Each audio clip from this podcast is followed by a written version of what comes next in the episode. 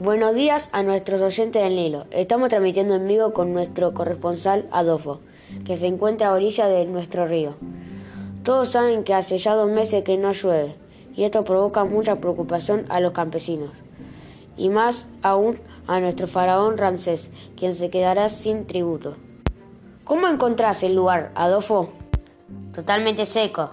Para nosotros pérdida de cultivos, escasez de agua y alimentos.